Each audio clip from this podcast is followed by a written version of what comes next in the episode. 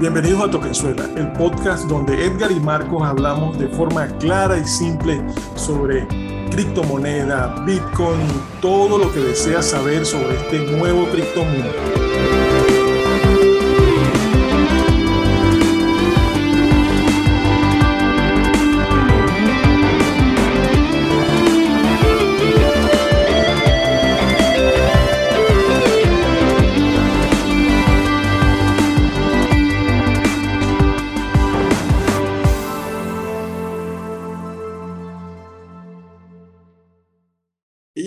Bienvenidos a un nuevo capítulo de Toquenzuela. Por aquí les habla Edgar Caballero.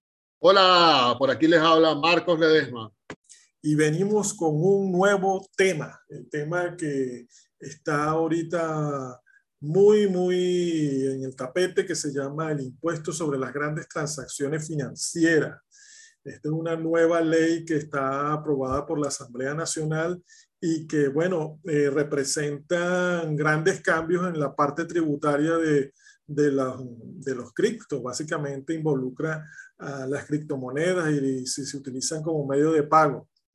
Esta, ¿Qué has oído tú, Marcos, sobre este nuevo impuesto?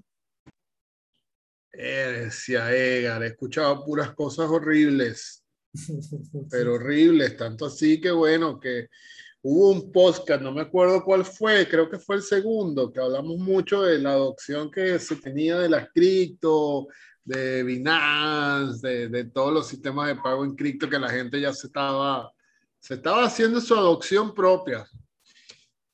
Creo que esto automáticamente va a hacer que la gente guarde el cartelito que decía acepto Binance, acepto las plataformas esas de aquí, de Venezuela, que no las voy a nombrar, y no dejen de aceptar cripto.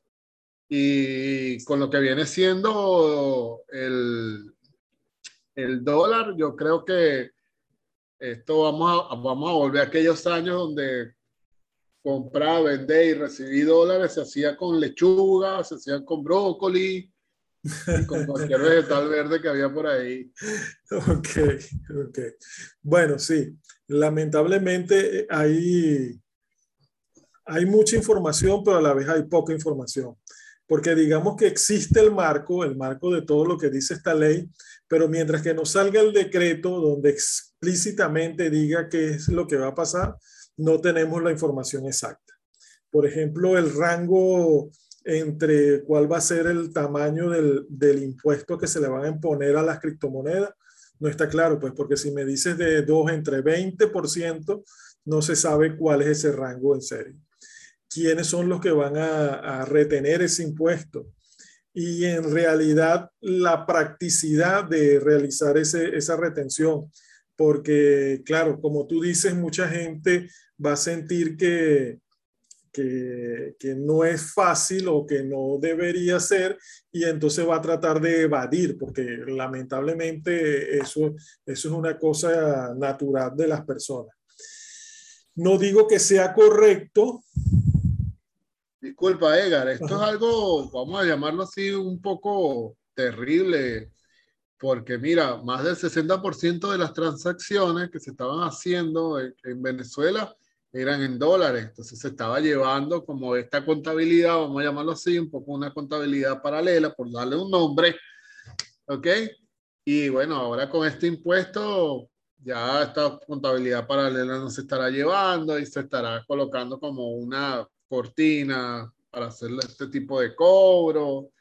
Sí, eh, la, en cuanto a las cripto, bueno, se estará llevando el mundo cripto. A, a, hay que, hay que analizarlo. No sé, a cobrar por allá hay que analizarlo desde el punto de vista práctico de cómo esto se va a implementar. Eso, eso es lo que tenemos que ver, porque no creo que sea un proceso fácil, así como que, bueno, digamos que en marzo para cuando mí, esto...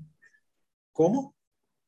Para mí es, es una devaluación más que se le hace a las finanzas de cada una de las personas que viven aquí claro, en este sí, país. Sí, evidentemente que mucha gente está bolívares. criticando el hecho de que, de que eh, estamos en una situación que no es la mejor para estar colocando impuestos o estar aumentando impuestos.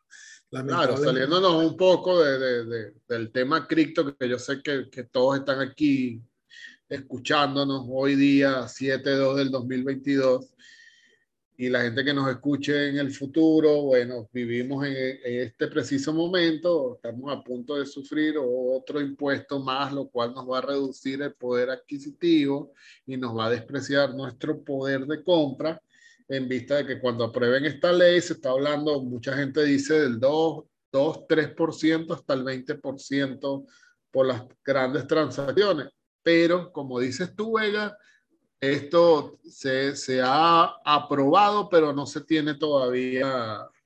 ¿Cómo fue que me dijiste que no se tenía? El... Todavía no ha aparecido en Gaceta Oficial, donde, donde aparezcan las especificaciones de lo que, de, de, de lo que vaya a ocurrir.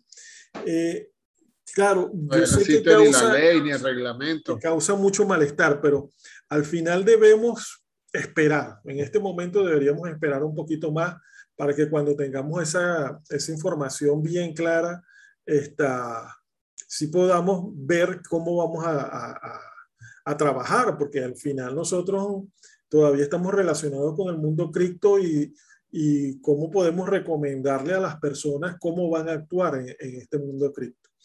Eh, el hecho es que los, las criptomonedas se, se, han utilizado o se siguen utilizando como reserva de valor, es decir, mucha gente las toma como un factor de inversión.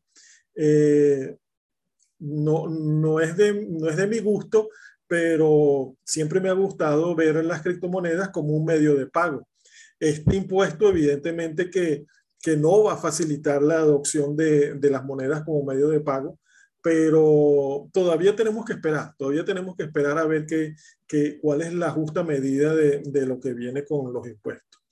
Lo cierto es que básicamente, y, y para mí es, es, el objetivo de este, de este impuesto, lo que se busca es que simplemente se implemente más el uso del bolívar, es decir, de que la gente utilice como medio de pago el bolívar al final de todo, yo siento que la gente no va a utilizar al bolívar como medio de ahorro, porque en este momento la confianza que, que hubo en algún momento en el bolívar desapareció.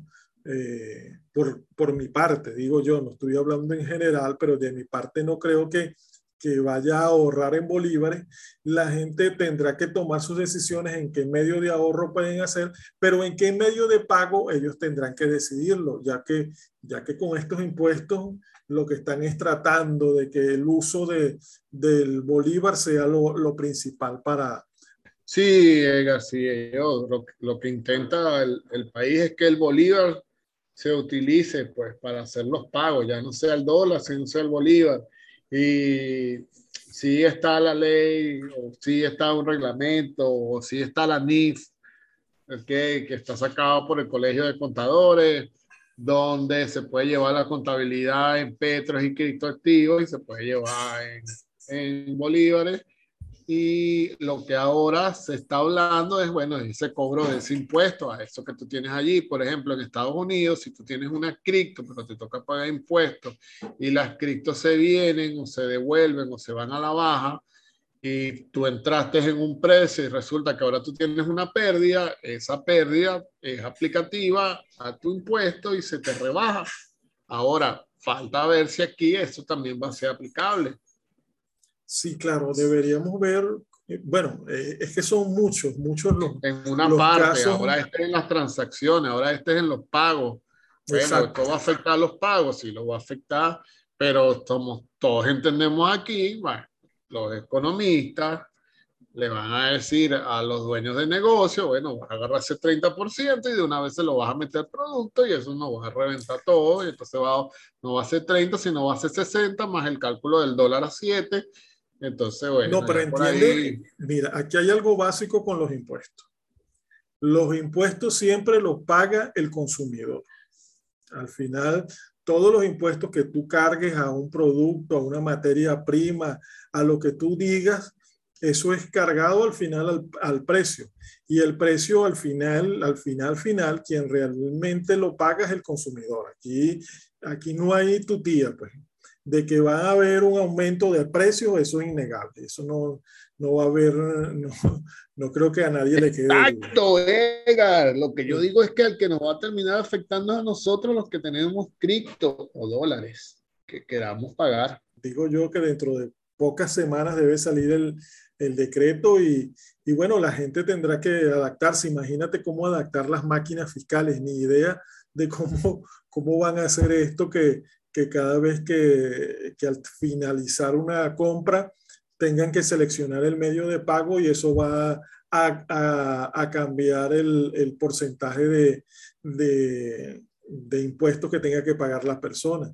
Entonces, creo que es un trabajón, porque el, chino, el chino que está cerca de la casa, yo creo que tiene unas máquinas registradoras del 98. Una vaina antigua. Sí, y eso mismo va a pasar con mucha gente que, que, que, porque aplica todo, aplica cualquier tipo de transacción financiera que tú realices, sea, sea entre personas o entre, o, entre, o entre empresas. Entonces, básicamente hay un, un espectro de, de, de, elementos que tienen que considerar dentro de, de la reglamentación de esa ley que, que bueno, que, que, va a ser bien amplio y que si no lo hacen, esta, la gente se va a tener que inventársela. Pues. Entonces después vienen las fiscalizaciones y las fiscalizaciones son al final lo que, lo que van a hacer es el cierre de empresas hasta que la gente pueda medio entender qué es lo que se está proponiendo con, con este nuevo impuesto que, que lamentablemente está saliendo. Sí, esperemos. El tiempo, el tiempo nos dirá cuáles son la, las acciones a tomar y a seguir en este mundo cripto. Y mientras tanto, bueno, existe el metaverso. Exactamente. Seguiremos allí. Exactamente.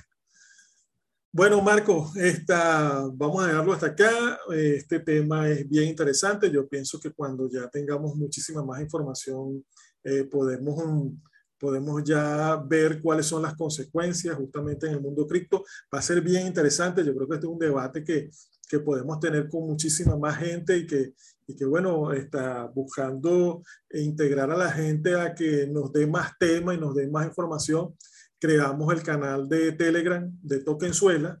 Eh, ahí tú puedes entrar, simplemente busca en Telegram Tokenzuela, como, como todas las redes sociales. Te integras al canal y puedes dejar tus comentarios, puedes dejar tus inquietudes, puedes dejar también cuáles son los temas que están interesados y para nosotros tener un contacto directo con la gente. Igual tenemos todas las redes sociales de Tokenzuela en Instagram, Tokenzuela en, en YouTube. En Twitter tenemos Tokenzuela TW y bueno, nuestras redes personales que tampoco la, las conversamos, mi, red mi, mi Twitter que es eh, Cripto Caballero, me pueden conseguir por Cripto Caballero en, en, todas las redes sociales. ¿Y las tuyas, Marco? Ese de Cripto Caballero, con ese era que tú jugabas Crypto Blade, con ese nombre no, de usuario. No, no, no, para nada. para bueno, nada. muchas gracias a todos y bueno, pueden conseguirme por mi red social, Twitter y Instagram como Marcos Ledesma 27. Y no olviden seguirnos en nuestro Twitter de Tokenzuela TW. En Instagram somos Tokenzuela y en Telegram. Cualquier duda que ustedes tengan, cualquier tema que ustedes quieran que nosotros tratemos, conversemos y hablemos sobre él, ustedes nos los pueden dejar por allí libremente y nosotros preparamos la información para de una forma simple y sencilla hacerlo entender un poco más sobre este mundo, hermoso mundo de criptomonedas. Chao Marco, nos vemos. Va a llegar.